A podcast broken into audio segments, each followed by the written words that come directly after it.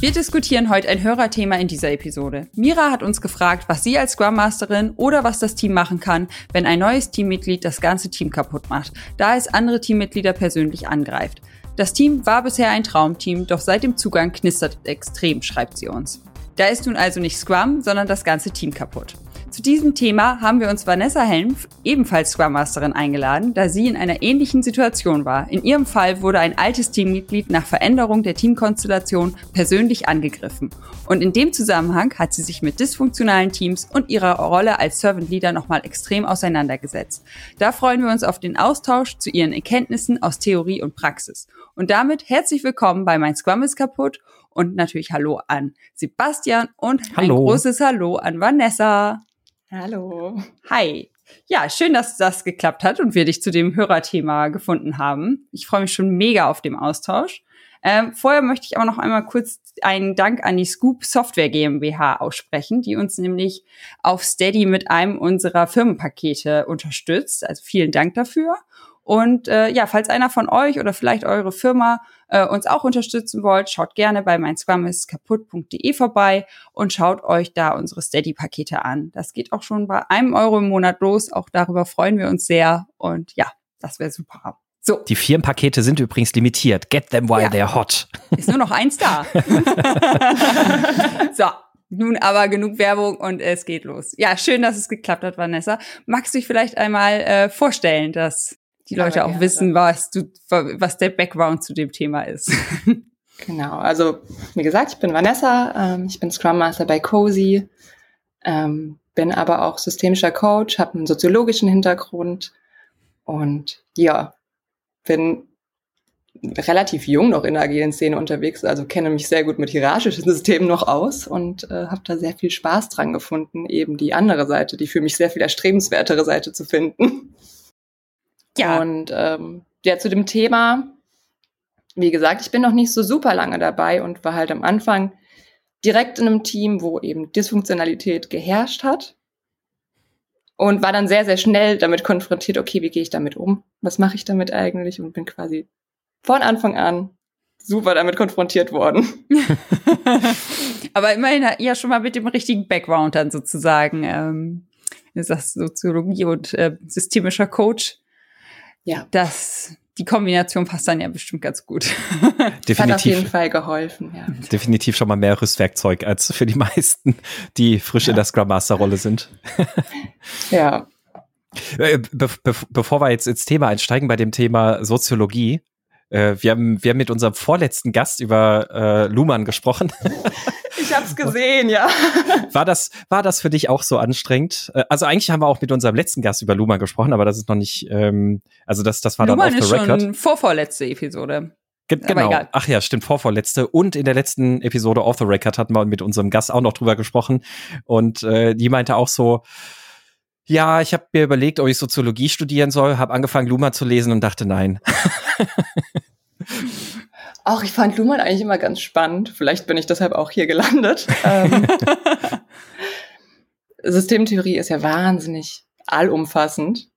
Ähm, und es ist halt ein Klassiker. Man kommt tatsächlich im Soziologiestudium, glaube ich, in keinster Weise dran vorbei. Also man muss. Also du hast äh, die, das Original gelesen und dir es nicht mit Luhmann leicht gemacht, leicht gemacht. Ich habe nicht alles von ihm gelesen, aber die, die Teile, die ich lesen musste, habe ich quasi hinter mich gebracht. Ah. Ja, sehr schön.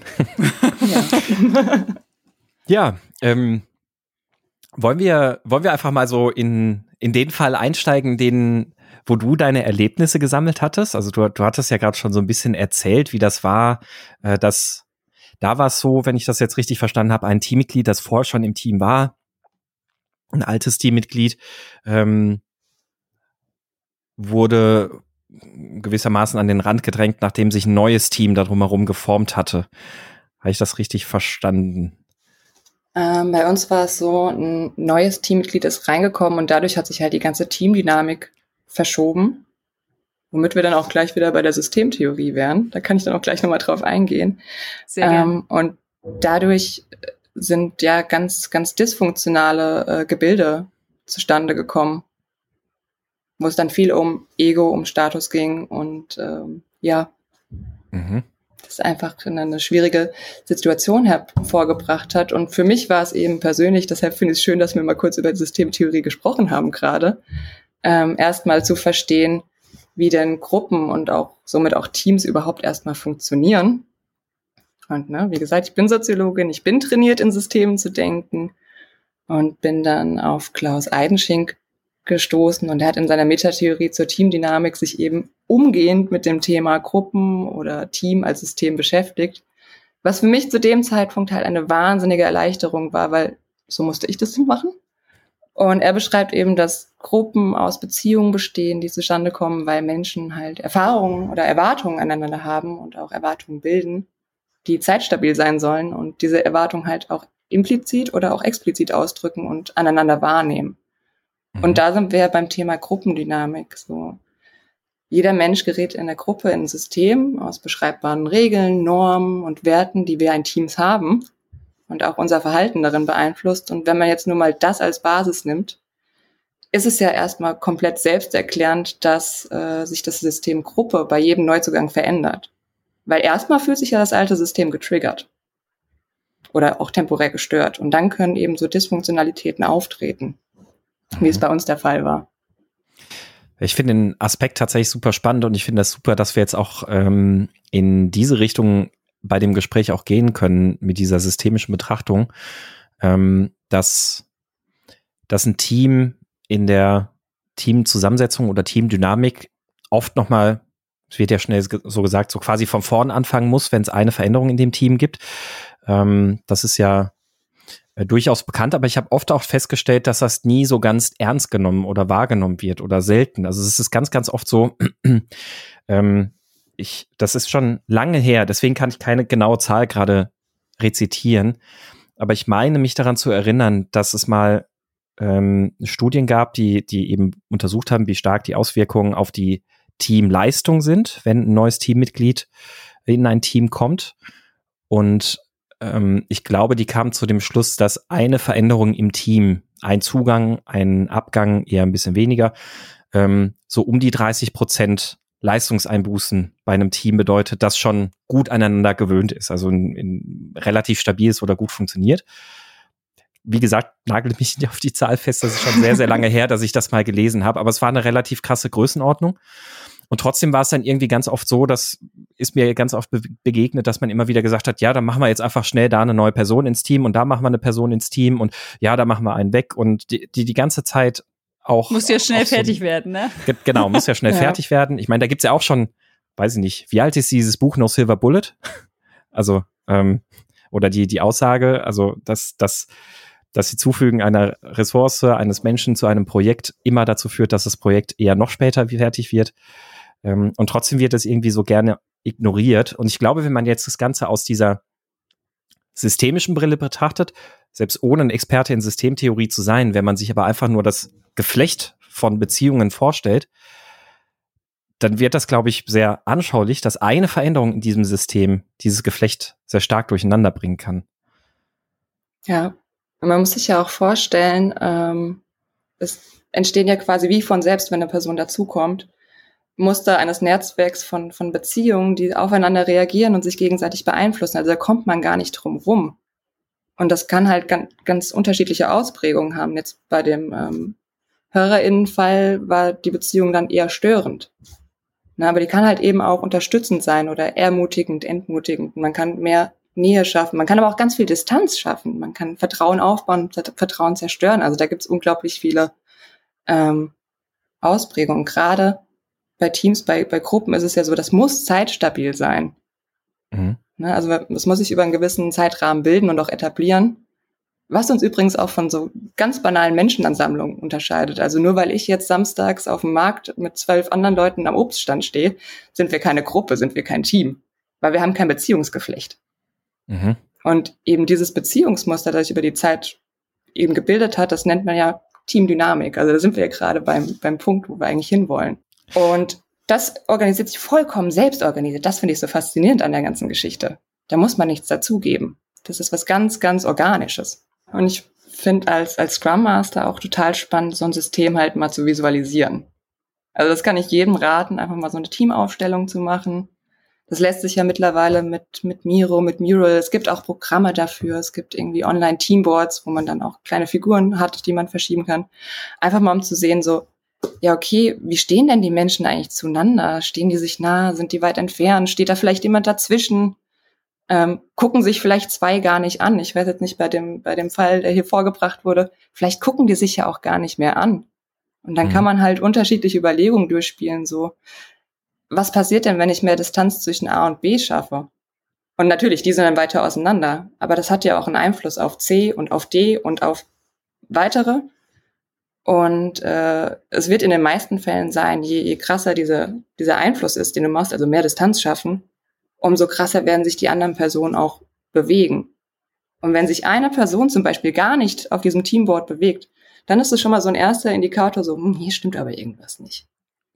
Und äh, wie würdest du das, also du hast jetzt ein Tool genannt, aber in der Praxis baut dann jeder erstmal so seine Teamaufstellung, wie er das sieht. Ähm, und dann versucht man da so ein gemeinsames, also jeder stellt das so vor und, und versucht dann ein gemeinsames Bild daraus zu formen oder? Das kommt ein bisschen auf die Situation an. Also entweder, wenn man halt auch schon mit einer Person spricht, kann man das auch sie durchaus mal machen lassen. So wie ist denn deine Perspektive darauf? Was ich jetzt erstmal gemacht habe, aber aus meiner Perspektive, weil die hatte ich halt als erstes, zu schauen, okay, wie nehme ich die Person denn wahr? Weil das ist erstmal das Erste, was ich habe. Auch ja. wenn ich mit anderen rede, es bleibt immer noch meine Perspektive auf das Team. Das ist ja so ein bisschen der, der klassisch systemtheoretische Ansatz. Ne? Also ich ja. versuche meine Beobachtung des Systems zu visualisieren und da die natürlich falsch ist, weil ich immer Teil des Systems ja. bin, das System be bedinge oder beeinflusse, ähm, versuche ich damit möglichst vielen Menschen diese Beobachtung zu teilen, zu korrigieren und zu, zu ergänzen. Ne? Ja, man kann das ja auch wunderbar in Retrospektiven zum Beispiel nutzen, dass man eben dieses äh, System aufzeichnet, diese, diese ähm, Teamaufstellung aufzeichnet und vielleicht kommt dadurch auch ein spannendes Gespräch zustande. Weil oft fällt es Personen auch leichter mit mit Tools zu arbeiten. Also gerade wenn man eine Visualisierung hat, es fällt viel, viel leichter über dieses Figürchen zu reden, als über die Person. Mhm. Wie, wie dieser ähm, Rubber Duck, wo man ja. einfach nur mal, ne? ihr wisst, worauf ich hinaus will. Ja. Auf jeden Fall. Aber ich finde das mega spannend, aber ich, ähm, ja, könnte mir das mit, also mit einem Teil von meinem Team richtig gut vorstellen und das, der, das, äh, die andere Hälfte würde mich völlig überfordert anschauen. Das ist halt auch, ähm, sind verschiedene Nationalitäten drin und da merkt man halt schon auch unterschiedliche, ja, Art zu arbeiten und die sind schon mit einem One-to-For-All der Liberating Structure völlig überfordert, so wie ich, also ich springe jetzt wieder in ein paar Minuten und äh, also weil sie diese Art zu arbeiten gar nicht kennen. Ich glaube, wenn ich jetzt sage, jetzt stellt ihr mal die Figürchen da auf, äh, hä? Was soll ich tun? Ähm, ja, aber also auf jeden Fall ein cooler Ansatz. Mm, wenn man jetzt gerade mal so ein, noch mal ein bisschen den Bogen zurückspannen können zu was, was du vorhin auch gesagt hattest. Also du hast ja auch gesagt, so, das ist ein System, in dem sich ähm, implizite und explizite ähm, Erwartungen aneinander ausdrücken. Und das ist ja auch oft so ein Punkt, wo es dann zu Reibungen kommen kann. Und ähm, du kennst ja sicherlich dann auch das Tuckman-Phasenmodell. Ja. Und das ist ja ähm, wahrscheinlich für, für jemanden aus dem soziologischen Hintergrund eine starke Vereinfachung, aber gut, Modelle sind immer sehr, sehr stark vereinfacht, äh, wo es ja im Grunde genommen aber auch genau diese Phasen gibt und gerade dieses Forming ist ja auch sehr stark davon geprägt, dass vor allem mit impliziten Erwartungen aneinander ähm, agiert wird. Man versucht sich am anderen zu orientieren und man schraubt die eigenen Erwartungen vielleicht auch noch ein Stück weit zurück, weil man erstmal sich ein bisschen orientieren möchte, wie, wie agieren die anderen, was machen die anderen so. Man versucht sich aneinander auszurichten und irgendwann kommt es ja dann eher zu der Spannung, wenn man dann irgendwo den Punkt hat, nee, so wie das jetzt läuft, das taugt mir einfach nicht. Nee, das, das passt nicht. Ich möchte es anders machen und dann kommt so ein Stück weit auch zu den Reibungen. Jetzt ist das so, ich habe mal die starke Aussage ge gehört, dass im Grunde genommen mit jeder Teamveränderung du das Forming komplett von vorne startest. Und das klingt ja jetzt immer erstmal, finde ich, sehr, sehr groß, weil ein Teil des Teams ist ja schon, schon da, ist ja vielleicht in einer anderen Phase.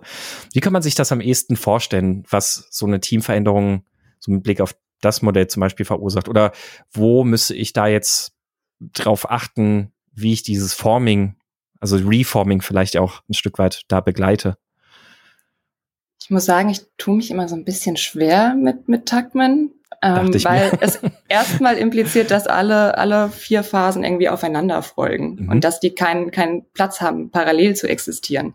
Das ist ja gar nicht, in der Realität finden wir ganz viele Phasen, die gleichzeitig stattfinden. Mhm. Und ähm, ja, die, die Hypothese, dass ähm, man sich dann mit jedem neuen Mitglied wieder in, in eine Forming-Phase begibt, ja, die könnte ich so unterschreiben. Die Frage ist, wie stark ist das ausgeprägt? Wie stark, also oder wie, wie einfach kann sich vielleicht der neue Bestandteil des Teams auch schon in, in alte, bewährte Muster einfinden? Vielleicht ist das System dann gar nicht so groß aufgewirbelt, sondern es ist nur so ein leichter Hauch. Ich finde, da muss man dann ein bisschen differenzieren, weil die Aussage an sich hört sich ja sehr, sehr stark an. Dann, dann mhm. passiert was ganz Neues. Das kann eine unglaublich kleine Ausprägung haben. Fast mhm. nicht wahrnehmbar, aber es passiert. Hängt wahrscheinlich davon ab, wie, ja, also du hast ja am Anfang von Erwartungen gesprochen, also wenn da viel Transparenz herrscht, was wie die, äh, wie der Prozess, wie die Erwartungshaltung, wie etc. pp ist und es auch einfach ähm, also sowohl einfach vom Prozess erstmal vorgegeben ist, aber auch vielleicht menschlich sehr, sehr ähnlich ist, dann, ja, dann ist es vielleicht wirklich nur dieser Hauch, den du meinst. Ja, und vielleicht muss man da auch nochmal unterscheiden zwischen Gruppen und Teams. Nicht jede Gruppe ist auch ein Team, aber jedes Team ist auf jeden Fall eine Gruppe. Denn Teams bilden sich ja, wenn eine Gruppe eine gemeinsame Aufgabe haben, ein gemeinsames Ziel haben. Und also es gibt so einen Fokus der Aufmerksamkeit und dadurch ist dann ähm, bei einem Team vielleicht das Forming vielleicht gar nicht so schlimm, weil es gibt Strukturen, es gibt ein Ziel, es gibt Rollen. Und je, je fester die sind, desto mehr sprechen wir von einem stabilen Arbeitsteam. Und ich finde, an dem Gedanken sollte man vielleicht auch gerade, wenn, es Probleme gibt, auch erstmal ansetzen, zu fragen, sind wir überhaupt ein Team? Mhm. Haben wir ein gemeinsames Ziel? Denn wenn dem nicht so ist, dann, dann kann man entweder den Fokus schaffen oder feststellen, okay, wir sind kein Team, dann arbeiten wir vielleicht aber auch einfach im falschen Framework. Mhm. Weil wenn wir jetzt von, von Scrum reden, nicht für jede Gruppe ist Scrum geeignet. Also Scrum und Cross-Funktionalität, also crossfunktionale Teams. Ah, das ist ein Traum. Aber wenn du eben kein crossfunktionales Team hast, dann kannst du immer noch Bestandteile von Scrum rausnehmen. Aber so das ganze Framework an sich, das wäre voll der Overload. Mhm. Und wenn du eben merkst, okay, wir sind gar kein Team, ja, dann, dann müssen wir mal weiter gucken, wie wir damit weitermachen. Aber wenn du sagst, okay, cool, wir sind ein Team, wir haben das und dies und das, also wir haben diese ganzen Bestandteile, dann kann man die nächsten Schritte gehen. Und ich weiß ja auch, dass ihr äh, Holger und Markus von jedes Team ist anders neulich erst da hattet. Richtig. Und ich meine, die geben ja mit, mit ihrem äh, Modell für nachhaltige Teamentwicklung da schon super viel Methodik mit rein. Ne? Genauso wie äh, Five Dysfunctions of a Team ist super, wenn du irgendwie eine Basis haben willst. Ähm, Responsibility Process, das ich habe vorhin im, im, Vorgespräch schon gesagt, ich werde heute sehr viele Bücher irgendwie droppen, weil ich gerade eine Bücherliste geschrieben habe. Also das kommt heute noch häufiger vor. Da, Verlinken wir alles halt, in den Show Notes übrigens. Freut euch drauf. Ja. Ähm, also auch Entschuldigung, wenn es überhand nimmt. Ihr dürft mich da auch gerne zurechtweisen. Nö. ähm, ich glaube, ich glaube auch unseren HörerInnen geht so, Literatur kann man nie genug verschlingen. Ich denke auch, weil Literatur ist auch so eine schöne Inspirationsquelle, auch zur Selbstreflexion. Aber was diese Bücher fast alle gemeinsam haben, ist eben, jedes Team sollte auf Vertrauen, auf psychologischer Sicherheit äh, basieren. Das ist so der Spoiler-Alert, den ich immer zu allen Büchern geben kann. Ähm, und damit wollen wir uns ja auch heute irgendwie beschäftigen. Was ist denn, wenn, wenn ein Teammitglied in irgendeiner Form querschießt oder besonders viel Aufmerksamkeit braucht und eben diese psychologische Sicherheit komplett gestört ist? Mhm. Genau, also ja, der Fall, der, der uns geschrieben wurde, war ja wirklich andere Teammitglieder persönlich angreift. Also das. Ja. Äh und da kommen wir auch wieder an den Punkt, wo äh, wir auf ein Problem stoßen, was aber auch alle Systeme haben und somit auch alle Teams haben, weil äh, Systeme und Teams handeln halt in Paradoxen. Und unter Paradoxen verstehen wir, dass wir nicht gleichzeitig, äh, gleichzeitig etwas tun können und dann das Gegenteil tun können. Und auf Teams bezogen kann das zum Beispiel bedeuten, dass wir nicht gleichzeitig eine gemeinsame Ausrichtung und eine Unterordnung von einem Teamziel haben können und gleichzeitig jedes Individuum und die Weiterentwicklung dieses Individuums perfekt gewährleisten können. Und da sind wir dann an dem Punkt, so was wollen wir denn eigentlich gerade fördern? Fördern wir Individuen oder fördern wir Teams? Und das war zumindest bei meinem Fall ein ganz großes Thema. Wo, wo möchte ich denn gerade meine Kapazität reinstecken? Wo ist es denn sinnvoll verteilt? Mhm. Und zu welchem Schluss bist du in deinem Fall da gekommen? Mm, in meinem Fall äh, war es so, ich musste erstmal in dem Buch, äh, den Tipp habe ich auch aus einem Buch, ähm, mich damit aussetzen, so was, was mache ich eigentlich als Scrum Master? Was ist denn eigentlich meine Aufgabe? Und klar ist es irgendwie meine Aufgabe, zu sagen, okay, mein Team verbessert sich, wenn ich jedem Teammitglied irgendwie eine einzelne Strategie gebe, wie sie wachsen können. Das ist so der erste Schritt. Aber die Weiterentwicklung der einzelnen Person ist ja nur so ein Teil der Lösung. Und äh, was dann wirklich meine Aufgabe ist, ist, die Einzelperson dazu befähigen, äh, den Erfolg des Teams wichtiger einzustufen als den eigenen. Also der Teamgedanke sollte höher sein. Und da sind wir halt bei dem Thema Ego-Status. Und das wird ja auch implizit bei Scrum mitgeliefert. Also ähm, was das Team liefert, wird wichtiger eingestuft als das, was das Individuum leistet.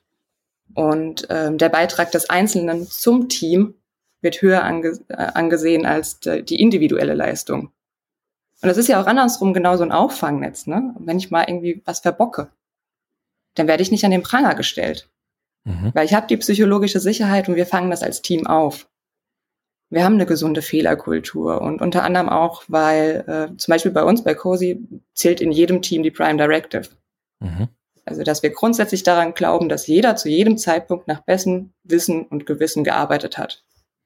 Und ich finde, dieser Teamgedanke, deshalb habe ich auch gefragt, ne, Individuum oder Teams fördern, dieser Teamgedanke hat halt wahnsinnig viel Macht und macht das System so stabil. Nur was macht man halt, wenn man dann so einen Einzelspieler da hat, der einfach gar nicht, gar nicht Team sein will, mhm. offensichtlich. Ja, das ist eine gute Frage. ja. ich, auf die Antwort bin ich gespannt. Ja.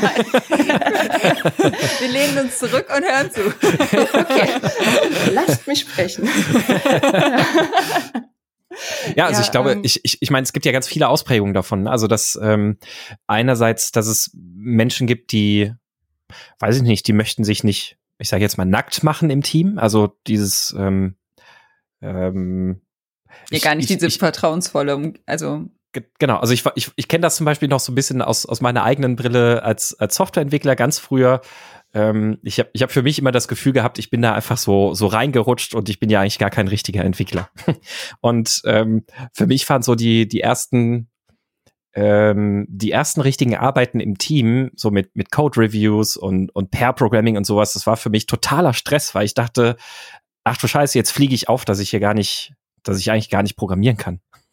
So, so ungefähr. Ne? Imposter-Syndrom. Nee, das ja, habe ich genau. auch gerade gedacht. Das, äh, das zieht sich bei mir ein bisschen und weiter durchs Leben. Coach geworden. genau. Wir haben das ja nie. Nein genau. ja, Quatsch. aber das, das, das, also genau, also es gibt ja, gibt ja verschiedene Gründe, warum ein Teammitglied sich da schwer tun kann, sich, sich aufs Team einzulassen. Ja, die Offenheit ja, genau. zu leben. Ja. ja. Und manchmal sind ja auch einzelne Teammitglieder einfach keine Teamplayer. Das, mhm. das kann ja auch sein. Und das bedeutet für die Person auch erstmal nicht, dass die nicht arbeitsfähig ist. Dann ist vielleicht aber sie unter Umständen in einem Team nicht gut aufgehoben, also auch für sich selbst. Ähm, oder zumindest in der Art, wie das äh, System Team momentan konstruiert ist. Und ich finde, als Scrum Master sollte man erstmal beleuchten, worin die Gründe für dieses Verhalten sind, weil genau wie du gesagt hast, es kann halt unglaublich viele Ausprägungen haben. Und das erreicht man, also in meinem Fall erreicht man das über, über Mitarbeitergespräche. Ähm, mhm. Wir bei COSI, wir führen so im Zwei-Wochen-Rhythmus CK Feedback-Gespräche mit unseren Teammitgliedern. Das machen wir Scrum Master. Ähm, und da geht es einfach nur um Raum für Reflexion. Da geht es darum, Spannungen möglichst klein zu halten, ähm, Selbstorganisation zu fördern, ähm, ja, andere Blickwinkel zu betrachten, damit man eben weiter wachsen kann. Und da kann man unter Umständen auch einfach herausbekommen, okay, die Person ist vielleicht stark auf dem äh, Spektrum der Introvertiertheit angesiedelt. Das wäre so eine Ausprägung. Also gerade ne, auf dem Spektrum halt zwischen Introvertiertheit und Extravertiertheit sehr weit auf der introvertierten Seite. Und damit kann man dann arbeiten. Da kann man dann sagen, okay, dann kann man beispielsweise mehr Raum für Stillarbeit und Kleingruppen eingeben, äh, damit die Person einfach nicht nach einer Stunde schon völlig erschöpft ist und nicht mehr Teamarbeit leisten kann. Und ich glaube, auch dazu hattet ihr eine Podcast-Folge. Ich wollte gerade darauf hinweisen. ja, haben wir auch schon, genau. Grüße gehen raus an Till. Und das ja, ist ja das, nur äh, eine mögliche Ausprägung. Genau, ist ja immer cool. Aber genau, wenn man da jetzt noch mehr zuhören möchte. genau. Sehr cool. Und ja, das kann ja auch einer der Gründe sein, stimmt. Also, ja. Ich finde ganz wichtig, dass man halt erstmal den Schritt geht, okay, welches Bedürfnis steckt dann eigentlich gerade bei dir dahinter? Und ähm, dann auch, wie können wir aus dem Bedürfnis eine Stärke machen? Jetzt bei introvertierten Personen wäre es ja, okay, die Stärke wäre, du kannst wahrscheinlich sehr, sehr gut beobachten, sehr, sehr gute Zusammenhänge äh, feststellen. Das muss ja nicht immer eine, eine negative Form sein. Ist es auch in den wenigsten Fällen. Und äh, was auch wichtig zu wissen ist, teilweise sind die Personen, mit denen man da spricht, sich ihren Bedürfnissen gar nicht klar oder haben gar, kein, gar keine Begrifflichkeiten dafür. Weil, gut, ich bin Soziologin, meine Kolleginnen sind primär Psychologin. Klar haben wir die Worte dafür. Und deshalb stellen wir so Leute hier auch als Scrum Master ein, weil wir in dem Bereich schon recht gut ausgebildet sind und dann Hilfe leisten können. Aber was man dabei beachten muss, dass man eben diese Bedürfnisse der Einzelperson nicht über die Bedürfnisse des Teams stellt. Und somit alle Personen, die sonst noch in dem Team sind, an dieser Person ausrichtet. Das mhm. wäre wieder der falsche Weg. Und es gibt eine persönliche Ausprägung, die finde ich am schwierigsten. Ähm, und das ist, wenn die Person sich selbst so wahrnimmt, dass das Team ohne sie komplett aufgeschmissen ist. Also es ist ein sehr stark ausgebildetes Ego und ein starkes Bedürfnis nach Macht und Anerkennung. Und ich vermute fast, die Person äh, bei euren HörerInnen könnte so jemand sein. Gerade wenn man schon so weit geht, dass man aggressiv wird, ja in irgendeiner Form, hm. dann muss da ja schon ein sehr, sehr starkes, wenn auch vielleicht verletztes Ego dahinter stecken. Und ich finde, das ist wie wenn man so einen Fußballstar hat, der nicht wahrnimmt, dass das Fußballteam mit ihm gemeinsam spielt. Und dann so auf dem Spielfeld so schön seine Ego-Show abzieht und äh, ja gar nicht wahrnimmt, dass eigentlich alle ihm zuspielen, dass die auch ihren Teil daran haben. Und äh, so funktioniert kein Team. Also weder ein Fußballteam oder ein Sportteam und schon gar nicht ein Team der Softwareentwicklung. Unser CTO hat mir in meinem Mitarbeitergespräch mal gesagt, Vanessa, wir spielen nur mit Menschen, die auch mit uns spielen wollen. Und da muss ich ihm auch recht geben, weil alles andere ist unglaublich kapazitätraubend. Mhm. Und das macht halt gar keinen Sinn. Yes, ja, für das ganze Team dann. Ne? Genau. Ja. ja. Also für, für alle Beteiligten alle. sehr, sehr, sehr energieauf, auf, auf, auffressend. Ähm, Aber, es, achso. Ja, Ina.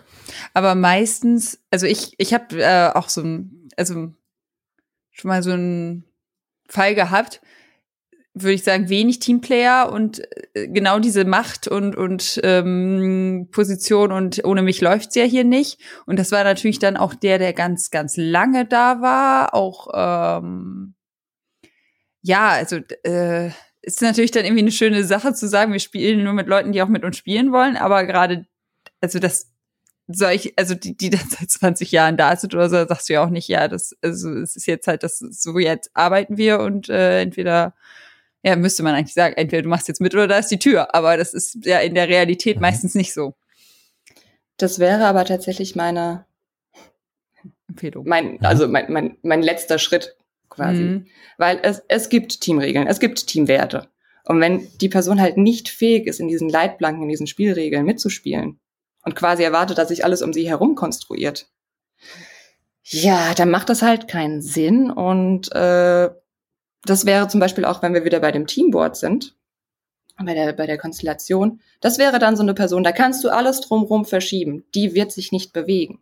Mhm. Das ist genau die Person, die starr in der Mitte stehen bleibt. Und es gibt ja auch diesen, diesen Satz, ähm, ich glaube, den habe ich schon ein paar Mal hier im Podcast auch erwähnt. Ähm, Kultur äh, die Kultur eines Unternehmens oder eines, ein, eines Bereichs, einer Gruppe ähm, richtet sich am schlechtest geduldeten Verhalten aus. Und ja, oder ein, ich, ein fauler Apfel verdirbt den ganzen Korb. Genau, ja, ja. Und das, das ist ja genau der, der Punkt dann letztlich auch, wo man bei einem Team ja auch dann in, in Probleme gerät. Wie kann ich Teamwork einfordern von allen anderen, wenn es geduldet wird, dass eine andere Person das nicht zum Team beisteuert? Ähm, und dann komme ich, komme ich eigentlich eher immer wieder nur in irgendwelche Probleme und, und Schwierigkeiten. Es frustriert alle und die, was ich da auch noch überlege, also es ist eigentlich auch so, wie du gesagt hast. Ich glaube, der letzte Schritt muss wirklich bei sowas sein, dass man sagt, du, die Art, wie wir hier zusammenarbeiten, hat sich nun mal geändert.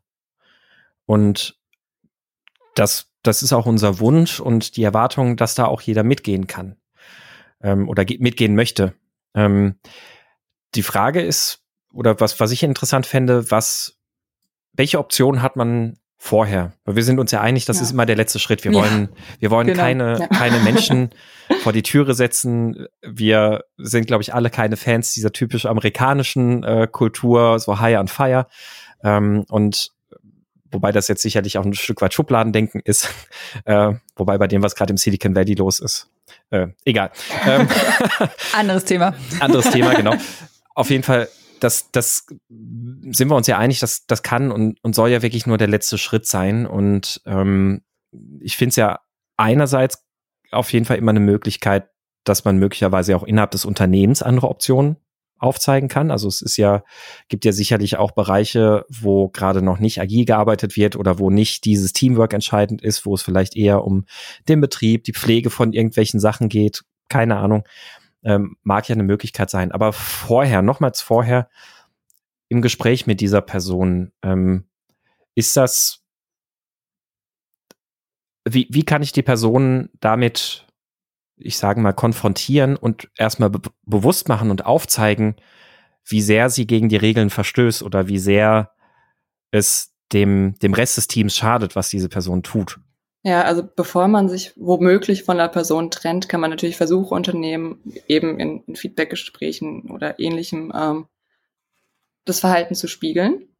Das erstmal vollkommen wertneutral mit ich nehme dich gerade so und so wahr. Und dann auch das erstmal dem, dem Raum geben, weil in der Regel kommt eine Reaktion drauf. Ähm, ich finde aber auch die Frage, sag mal, machst du das gerade für dich oder machst du das fürs Team? Die finde ich auch sehr wertvoll. Und ähm, wenn man halt wahrnimmt, dass da vielleicht auch ein innerer Kampf ist, der vielleicht auch aus dem privaten Bereich resultiert, dann kann man auch mal durchaus fragen, was kämpfst du hier denn eigentlich gerade? Weil besonders, wenn man dieses Machtbedürfnis hat, dann ist es ja ein Kampf. Du kämpfst ja gegen das ganze Team. Ich finde, dann ist die Frage berechtigt. Um was kämpfst du hier eigentlich? Und die Frage habe ich tatsächlich aus einer kollegialen Fallberatung bekommen, weil ich eben mit meinem Problem reingegangen bin. Und die hat auch eine sehr, sehr emotionale Reaktion dann hervorgebracht. Also die hat auch schon sehr viel Wirkungsraum. Ja, und vielleicht kommt man so auf eine gemeinsame Lösung eben, indem man spiegelt. Man kann ja dann auch immer unterstützend agieren. Nur man darf einen Fehler nicht machen. Man darf die Person nicht retten wollen. Man darf sich dabei nicht selbst aufgeben. Also man sollte sich gerade bei solchen Personen auch überlegen, okay, welche Deadline setze ich mir denn, damit ich da Energie reinsetze? Weil sonst drehen wir uns im Kreis, weil ich gebe die Aufmerksamkeit, die erwünscht ist, die Person nimmt sie sich und so weiter. Ich löse ihre Probleme. Am Ende bin ich noch dran schuld, mhm. dass es nicht geklappt hat. Und ähm, das finde ich ganz, ganz wichtig und das ist auch der Part, wo ich gesagt habe, okay, man muss sich mit, mit der eigenen Rolle als Servant Leader auseinandersetzen und reflektieren, äh, was man da überhaupt leisten muss, soll und kann. Und dann, sonst bin ich nämlich wieder bei, auch so ein schöner Spruch von Dan Jacobs, also dem, dem Head of Talent bei Apple, so, ich habe lieber ein Loch im Team als ein Arschloch. mhm. Es, äh, die ist hart, aber die, die ja. trifft's halt. Ja. Da gibt's ja auch diesen, ähm, es gibt ja dafür ja die Bezeichnung der Ingenious Assholes. Also ähm, Menschen, die die wirklich extrem gut sind und wo man wirklich merkt, die haben einen großen Einfluss auf das, was ähm, entwickelt oder geleistet wird. Die, die haben tatsächlich da besondere Leistungen, besondere Erkenntnisse, die sie einbringen oder sonst irgendwas, ähm, aber sind in der sonstigen Zusammenarbeit absolute Arschlöcher, mit denen man eben nicht arbeiten kann. Und da ist ja auch der, der Punkt, dass sowas leider oft viel zu sehr geduldet wird, weil man das Gefühl hat, so stark abhängig von den Leistungen dieser Person zu sein. Ich habe da auch ein Buch empfohlen bekommen, was ich selbst noch nicht gelesen habe. Das heißt äh, The No Asshole Rule. Kann euch leider nicht sagen, was, was daraus resultiert, aber es soll wohl genau auf, auf solche Fälle dann äh, abspielen. Den, den Titel kenne ich tatsächlich, aber ich habe es leider auch noch nicht gesehen. Das äh, genau deutscher Titel äh, der Arschlochfaktor. Äh, ja, das ist Müssen wir eigentlich hier im Podcast piepen? Nee, oder? Genau, darüber habe ich auch gedacht. auch schön, jetzt ist das Wort dreimal gefallen. So können wir das Ja. ich habe ja noch einen zweiten Podcast, den ich äh, mit dem Heise Verlag zusammen mache. Da hat sich der Heise Verlag tatsächlich gewünscht, nee, bitte nicht fluchen. da da äh, zensieren wir dann immer drüber. Können ja. so einen schönen Quietsch-Sound drüberlegen. Ja, ich habe hier, kleinen Moment. Oh je, jetzt geht's los. Ich, ich habe hier tatsächlich von diesem anderen Podcast eine Hupe, weil der Podcast heißt die Hupe. Und das ist dann das Geräusch, was dann immer darüber kommt. so, aber jetzt zurück zum Thema. Ja. ja, aber was ich auch noch mal sagen möchte, ich finde immer Wissen und Praktiken kann man sich antrainieren. Das kann man lernen. Aber so ein Mindset zu leben, so ein Teamgedanke zu leben, ist deutlich schwieriger zu vermitteln. Und wir bei uns in der Organisation, wir verfolgen auch die Devise Higher for Attitude, weil wir wirklich nicht mit solchen Menschen zusammenarbeiten wollen, egal wie groß deren Expertenwissen ist. Weil das, das mag vielleicht so scheinen, dass man dann erstmal langsamer im Team wird, aber langfristig kriegst du dann den Push und die anderen arbeiten halt auch wieder mit und sind frei. Mhm. Also das muss man sich immer vor Augen führen. Ich finde auch immer, ähm, ich finde, wenn man, wenn man sich neue Teammitglieder oder neue MitarbeiterInnen ins ähm, Unternehmen dazu holt, dann ist das ja auch noch relativ einfach. Da kann ich wirklich auch darüber entscheiden. Und tatsächlich, das war eine Frage, die ich mir auch gestellt hatte in dem Beispiel, die wir da von, von der oder dem HörerInnen bekommen haben. Ähm, ganz offen habe ich mich tatsächlich gefragt, ja, warum setzt ihr den oder die nicht einfach vor die Tür? Ist, ist neu im Team, macht nur Probleme warum, warum sollte ich das aushalten wollen im Team? Natürlich auch da kann ich erst auch nochmal das Ganze spiegeln und sollte ich unbedingt das Ganze spiegeln und sagen, ähm, du schau doch mal, was, was wir gerade oder was ich gerade wahrnehme, was hier im Team gerade passiert. Ähm, aber ich kann es tatsächlich ähm, da ja einfacher dann auch, finde ich, argumentieren und sagen, nee, das funktioniert so nicht, da kommen wir nicht auf einen Nenner, warum sollten wir da so viel weiter investieren? Umgekehrt ist es dann ja äh, so, das Beispiel, was gerade auch ja schon so ein bisschen kam, wenn ich natürlich jetzt ein Unternehmen habe, da habe ich Mitarbeiter, die sind schon seit 20 Jahren im Unternehmen.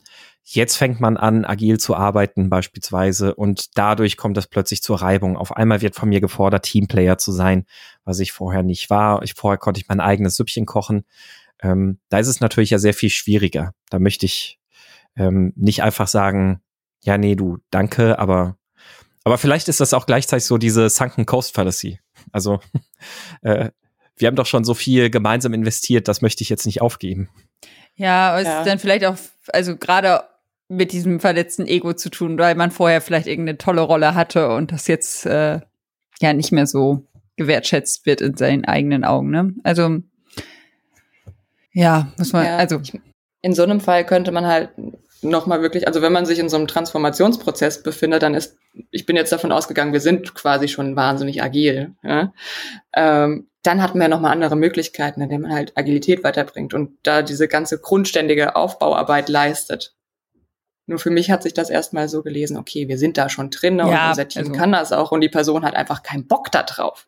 Ja. Das, äh, also ich, ich wir glaube, haben auch nicht mehr Background. Ja. Genau, also wir haben jetzt aber auch nicht mehr Background als die drei Zeilen. Also äh, ja. da können wir jetzt mutmaßen und also auch äh, ob, warum warum der nicht einfach vor die Tür gesetzt wird, ähm, weiß man jetzt auch nicht, was welche Hebel die da so haben oder ob das äh, keine Ahnung von einem anderen Dienstleister eingekauft wurde und das ist jetzt so vom Kunden bestimmt oder keine Ahnung. Äh, ja. Aber es, es, es ist ja auch so. Mh, es ist ja auch die eine Sache, ähm, was du ja auch gerade angesprochen hattest, Vanessa, dass ähm, für, für neue Mitarbeiter geht für uns einfach, wir, wir wollen keine ähm, Arschlöcher. Wir wollen keine Leute, die nicht mit uns spielen wollen. Und dann, da habe ich natürlich sehr gut die Möglichkeit, das zu tun. Ähm, und umgekehrt sehe ich das eigentlich auch ähnlich in einem Team, wenn ein Teammitglied nicht dem Normen des Teams entsprechen kann, in das es jetzt neu dazugekommen ist, ähm, dann glaube ich auch, dass das sinnvoll ist, da zu sagen, na, das passt an der Stelle dann wahrscheinlich einfach nicht. Und ähm, was ich, glaube ich, immer sehr, sehr schwierig und sehr herausfordernd finde, ist tatsächlich so diese Situation, Mitarbeiter ist schon lange dabei ähm, und, und wird jetzt so ein Stück weit in die Situation äh, gedrängt, jetzt so im Team zu arbeiten, und ist auch gar nicht so ein Ingenious Asshole von dem, was gerade hatten, sondern eigentlich jemand, den man persönlich auch sehr schätzt und trotzdem ähm, da im Team total quer geht. Ich meine, jetzt haben wir gerade auch schon darüber gesprochen, aber ich glaube, das ist auch immer so ein Fall, der emotional einfach dann auch für alle Beteiligten, glaube ich, sehr, sehr schwierig ist. Ja, und ich finde, da, da äh, arbeitet man auch viel mit Bauchgefühl, das, ne, wie, wie viel ja, Energie man da reinstecken möchte, weil wenn man da Hoffnung sieht und sagt, okay, vielleicht, vielleicht funktioniert er auch nicht in dem Team, aber grundsätzlich könnte er in dem Team, also ist ja auch eine Möglichkeit, nochmal zu sagen, gucken wir mal, ob es grundsätzlich an der Teamwilligkeit liegt oder einfach, ob das Team für ihn nicht, nicht ganz passend ist. Das ist ja auch nochmal ein Schritt, den man gehen kann, bevor man sagt, tschüss. Wie gesagt, ich finde dann ganz, ganz wichtig, welches Mindset man halt als Scrum Master mitbringt. Ja. Weil die, die Fragen, die ich mir gestellt hatte, so ist es meine Aufgabe, auf Teufel komm raus, irgendwie Harmonie im Team zu wahren. Und in dem Fall dann um die Person drumherum zu bauen, damit es bloß nicht zu Spannungen kommt, damit wir diese oberflächliche Harmonie haben. Oder sollte es nicht vielmehr meine Aufgabe sein, durch diese Disharmonie durchzubegleiten und eben die Selbstorganisation auf der Teamebene zu fördern? Wenn, also wenn wir den Fall haben, dass die Person noch mitmacht. Weil mein Ziel soll es doch eigentlich sein, dem, dem Team Verantwortung zu geben und da, da komme ich ja auch als Scrum Master dann überhaupt erst zum Einsatz, wenn die Teammitglieder sich nicht gegenseitig zur Verantwortung ziehen. Und da hilft halt die Frage so, sag mal, was würdet ihr denn eigentlich machen, wenn ich, wenn ich jetzt gerade nicht da wäre? Mhm. Und gerade wenn die Dysfunktionalität im, im Team hoch ist, dann ist natürlich der Drang groß, das Team zu retten. Ich will das unbedingt retten. Und das kann halt super gefährlich sein, gerade wenn Teile des Teams nicht mitspielen. Und ja, es steht in der Rollenbeschreibung eines Scrum Masters, die Rolle hat, die Aufgabe, irgendwie Hindernisse aus dem Weg zu schaffen. Aber das bedeutet eben nicht, sich so zu verhalten, dass man irgendwie missbräuchliche und zerstörerisches Verhalten von anderen erleichtert oder sogar unterstützt. Das bedeutet es auf gar keinen Fall. Und ich glaube, das muss man sich immer mal wieder in, ins Gedächtnis rufen, dass es eben nicht Bestandteil der, der Rolle ist. Mhm. Ja, das finde ich gerade ja. auch eine sehr schöne ähm, äh, Erkenntnis von dir oder auch ein sehr, sehr schönes Festhalten auch von dir zu sagen, es ist eben nicht die Aufgabe, mit faulen Workarounds darum herum zu arbeiten, dass das Team koexistiert, aber eigentlich alles nur so, so faule Kompromisse sind und irgendwie keine, ähm, ja, eine künstliche Harmonie einfach nur herrscht, sondern das Team in den Konflikt begleiten. Selbst wenn das bedeutet, ähm, dass das Team vielleicht danach so in der Form gar nicht weiter existiert. Ja. Und das ähm, ist deswegen finde ich äh, tatsächlich jetzt gerade das für mich gerade ein schönes Takeaway, weil ich habe tatsächlich dieses Jahr mein zweites Team zu Grabe getragen in meiner Karriere, ähm, wo, wo eben auch einfach Konflikte geherrscht haben und die bisher auch eher versucht wurden zum Schiffen, wo man versucht hat, okay, vielleicht machen wir das so und vielleicht machen wir das so, damit, ähm, damit das einfach so nicht so krass zum Tragen kommt. Und dann, mhm. dann kam ich da neu ins Team rein, dachte so ein bisschen, hm, was ist denn hier los? Ein bisschen gepiekst und gefragt und dann irgendwann hat's halt gescheppert. Ja, aber manchmal muss es auch scheppern, damit es wieder gut wird. Also das äh, ist auch ein gangbarer Weg. Ja.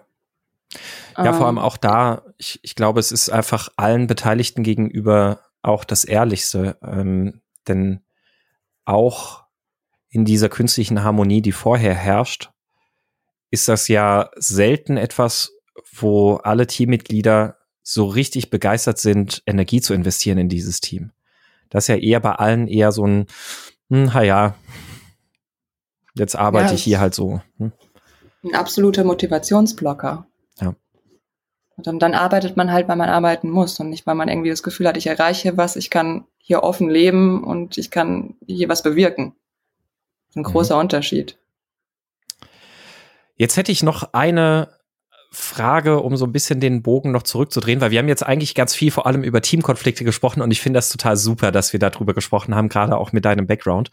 Ähm, wenn wir jetzt gerade noch mal auch so auf den auf die Themenüberschrift neues Teammitglied gucken, unabhängig jetzt davon, ob es gerade irgendwie scheppert oder nicht, sondern wirklich ganz frisch, ich habe ein, ich hab ein laufendes Team und da kommt jetzt ein neues Teammitglied hinzu. Was sind so typische Sachen oder Empfehlungen vielleicht, die du auch hast, was man machen könnte, um ähm, dieses neue, ich nehme jetzt bewusst den Begriff, auch wenn du gesagt hast, du hast Schwierigkeiten mit Taktman und ich kann das akzeptieren, ich finde das äh, richtig, äh, aber so dieses Forming neu zu begleiten, also das, die Integration, sagen wir es so, die Integration des neuen Teammitglieds zu begleiten. Ja, also wenn, ich, ich spreche mal von Onboarding, ich boarde eine Person an, äh, ich finde es wichtig, also ich finde es auch einen guten Punkt, gerade wenn jemand Neues dazu kommt, dann auch gerade nochmal so Sachen, die man hat, wie, wie so ein Teamvertrag, nochmal mit allen durchzusprechen. So, das haben wir. Passt das für dich? Passt das für uns alle noch? Also das ist ein super Ansatzpunkt, weil dann haben das alle nochmal frisch. Die Person kann mitreden, wird nicht in so eine feste Struktur reingezwungen. Ähm, Gerade bei, bei EntwicklerInnen finde ich es schön, wenn sie einfach viel Zeit im Mob-Programming verbringen, damit sie auch wirklich sehr, sehr ähm, nahen Kontakt zu ihren Teamkollegen aufbauen können. Man kann ganz, ganz äh, süße Retros für, für Teambuilding bauen. Man kann aber auch mal sagen, komm Leute, wir treffen uns heute Abend mal und verbringen mal ganz privaten Kochabend. Ich finde, sowas bringt sehr, sehr schnell sehr, sehr viel Nähe und sehr, sehr viel Vertrauen, als wenn du dich immer nur über, naja, Arbeitsprozesse unterhalten musst. Ähm, Oder Weihnachtsmarkt. ja, Weihnachten. So ein Glühwein fördert auch manchmal. ähm, ja, ich, ich finde, da gibt es sehr, sehr viele verschiedene ähm, Herangehensweisen. Ich glaube, das Wichtigste ist wirklich regelmäßig so ähm, den Puls zu fühlen, wie wohl fühlst du dich, wie kann ich dich unterstützen, aber halt auch wirklich unterstützen, welchen Raum brauchst du, wie kann ich dir den geben und da wirklich von Anfang an nah dabei zu sein. Und äh, was ich auch jedem empfehlen kann, seid als Scrum Master authentisch. Mhm. Weil ihr braucht diese ganz starke Bindung zum, zum Team. Und dafür muss vor allem zwischen den zwei Rollen Vertrauen herrschen. Mhm. Und ja, da, wie gesagt, da gibt's, könnten wir wahrscheinlich jetzt drei Stunden drüber reden, welche Methoden man da anwenden kann. Aber, Aber ich, ähm, ja. ich finde den, den Punkt, den du gesagt hast, eigentlich auch sehr, sehr wichtig. Also genau das gucken einfach, welche Vereinbarungen oder Verträge mhm. haben wir bei uns im Team und die wirklich auch nochmal zusammen durcharbeiten. Nicht einfach, hier guck mal, das ist unsere Vereinbarung, da musst du dich dran halten, sondern, ja. sondern das auch wirklich nochmal in die Waagschale legen und zusammen sagen, können wir als Team tragen wir diesen Vertrag so weiter und wo müssten wir es sonst vielleicht auch anpassen? Ja, ist cool, ja auch manchmal nochmal ein guter Check. Ja, da sind wir wieder am Anfang bei der Erwartungshaltung, dass man das halt direkt abklopft, ne? Ja. Dass das dann auch zusammenpasst auch nochmal so das, das Rollenverständnis äh, von, von der Fremdwahrnehmung zur Selbstwahrnehmung und zwar für alle Rollen, die da sind. Also auch ein Scrum Master, nicht nur EntwicklerInnen oder ein PO, sondern auch ein Scrum Master, zu sagen, okay, was, was hast du eigentlich für Erwartungen an mich? Weil jetzt mhm. zum Beispiel dieser Typus Ego, der würde halt sagen, okay, bitte, mach mal. Siehst du doch, dass da was schief läuft. Und dann kann man halt schon ganz früh entgegenwirken. Und genauso kann man sagen so, ach, das, das erwartet ihr von mir. Ich sehe mich aber ganz anders. Und dann hat man schon mal einen wunderbaren Gesprächsrahmen. Und sonst kann man natürlich auch so ganz viel Soft-Skill-Level machen. So, wie, wie möchte ich eigentlich kontaktiert werden? Wie, wie möchte ich eigentlich gerne Probleme lösen? One-on-one -on -one in der Gruppe. Und so kann man schon mal ganz viel, äh, einfach nur durch leichtes Anklicken, kannst du ja so ein schönes Template bauen. So, bist du eher der analytische Typ? Wirst du lieber direkt angesprochen? Brauchst du eher Zeit zum Nachdenken? Und dann einfach schiebt jeder sein, sein Köpfchen dahin, wo er sich halt irgendwie verbucht und dann redet man drüber und dann hat man schon mal ganz viel über, über die, alle Teammitglieder gelernt. Mhm. Das sind ganz einfache Maßnahmen. Cool. Ja, wenn ich jetzt so auf die Uhr gucke, sind wir schon mhm. bei 52 Minuten. Das wäre so ein guter Zeitpunkt, äh, zu fragen, ob wir in die Literaturempfehlungsliste sozusagen übergehen sollen, so was so deine Du hast ja gesagt, du hast eine, du hast eine ganz lange Liste, die du jetzt in dem Blogpost veröffentlichst. Das werden wir auf jeden Fall verlinken. Aber vielleicht hast du ja so zwei, drei Highlights, wo du sagen würdest, ähm, Das kann zum Thema passen, aber das darf übrigens auch eine völlig themenfremde Buchempfehlung sein. Ähm, außer du hast zum Thema noch was zu sagen, wo du sagst, ich kann heute Nacht nicht ruhig schlafen, wenn ich das und das nicht noch zu diesem Thema gesagt habe. Hm. Äh, ich glaube, das Einzige, was ich noch sagen will, ist, ähm, bitte schaut, dass ihr selbst nicht ausbrennt. Man darf egoistisch sein. In einem Flugzeug wird man auch dazu aufgefordert, sich erst selbst die Atemmaske aufzusetzen und dann den anderen. Schönes Bild. Ihr habt auch mhm. eine Vorbildfunktion. Äh, man darf auch als Scrum Master um Hilfe bitten und äh, auf die eigenen Ressourcen achten. Also das finde ich noch ganz, ganz wichtig, gerade wenn man in, in so einem Umfeld gerade arbeitet, weil es ist ganz, ganz schnell, dass man ausbrennt. Mhm. Weil ich da eine schöne Frage vielleicht zum Abschluss noch finde, die mir äh, mein CTO gesagt hat. Vanessa, wenn du einen Tag mehr in der Woche hättest, würde das was an der Situation ändern, wenn du da noch weiter dran arbeitest? Und die Antwort war nein. Und mhm. das willkommen in der Burnout-Spirale. Also das ist vielleicht eine ganz gute Frage, die man sich immer wieder stellen kann. Mhm. Ja. Sehr schön. Ja. Und zur Buchempfehlung, weil es auch viel mit Reflexion vom äh, Servant Leader Dasein äh, zu tun hat. Was ich wirklich immer mal wieder lese, ist äh, Scrum Mastery from Good to Great äh, Servant Leadership von, ich glaube, Jeff Watts. Mhm, genau. Ja. ja. Es ist vielleicht nicht immer noch up to date, aber ich finde, es ist sehr schön, um zu reflektieren, so, okay, was ist meine Verantwortung hier? Bin ich da noch da oder bin ich darüber hinaus oder mache ich zu wenig? Ja, das, das ist tatsächlich ein Buch, das kann man immer wieder gut in die Hand nehmen, ne? Ja. Ja, ich meine, die Kapitel sind sehr, sehr schnell durchgelesen. Es gibt unglaublich viele davon, von daher. Es cool. ist einfach zu lesen. Ich würde nur jedem empfehlen, liest es nicht auf Deutsch. Ich habe mhm. den das englische Hörbuch und deutsche Übersetzung dann schriftlich und es ist in Englisch wirklich deutlich besser. Mhm. Es ist alleine schon wie bisschen holprig der Titel übersetzt ist. Also ja. ich, ich mache den ÜbersetzerInnen da keinen Vorwurf. Ich wüsste auch nicht besser, aber ist einfach, ja. Also wir verlinken das Englischsprachige. Ja. Sehr schön. Ja, gibt's noch ein, zwei Tipps oder sagst du, das, das ist es, das ist so mein Standard-Go-To-Werkzeug? Das ist es, äh, wie, wie vorhin schon gesagt, äh, ich finde äh, Responsibility Process immer schön. Finde ich auch schön, um da mal eine Retro draus zu bauen. So, wie übernehmen wir eigentlich Verantwortung? Mhm. Das ist sehr, sehr schön. Und was vielleicht so eine gute, einfache Lektüre so zwischen den Jahren ist, ist wirklich Five Dysfunctions as a Team. Ja, weil cool. es halt als Novelle geschrieben ist und danach kommt ja. erst so ein äh, sehr kleiner ähm, ja, theoretischer Anteil. Und ich finde, das ist schön, so zwischen den Feiertagen zu, zu lesen. Das kann man super gut weglesen, ja. Ja. Super. Dann sind ja jetzt alle mit Lesematerial ausgestattet. Ich hoffe ausreichend. Wenn nicht, geht noch mal auf diese Leseliste. Genau. Die verlinken wir ja auch. Genau. Also den Blogbeitrag mit aller Lese mit der Leseliste. Sehr cool. Ja, vielen Dank. Ähm, ich hoffe, damit ist äh, auch Mira geholfen, die ja die, die Frage bei uns äh, eingeschickt hat. Also wenn ihr auch mal ein Hörerthema habt, meldet euch gern. Äh, entweder auf unserem Slack-Kanal, meinsquamiskaputt.de slash Slack oder ähm, an thema at meinsquamiskaputt.de. Ja, ich glaube, ansonsten folgt uns gern auf Twitter und LinkedIn. Und äh, ja, es hat mega Spaß gemacht. Ganz, ganz großen Dank an dich, Vanessa, dass es geklappt hat. Diesen sehr ja. coolen Austausch. Danke, dass ich äh, meine Erfahrung teilen durfte. Ja, vielen, vielen Dank für die wirklich super interessanten Einblicke. Ja, bis bald. Ciao. Tschüss. Tschüss.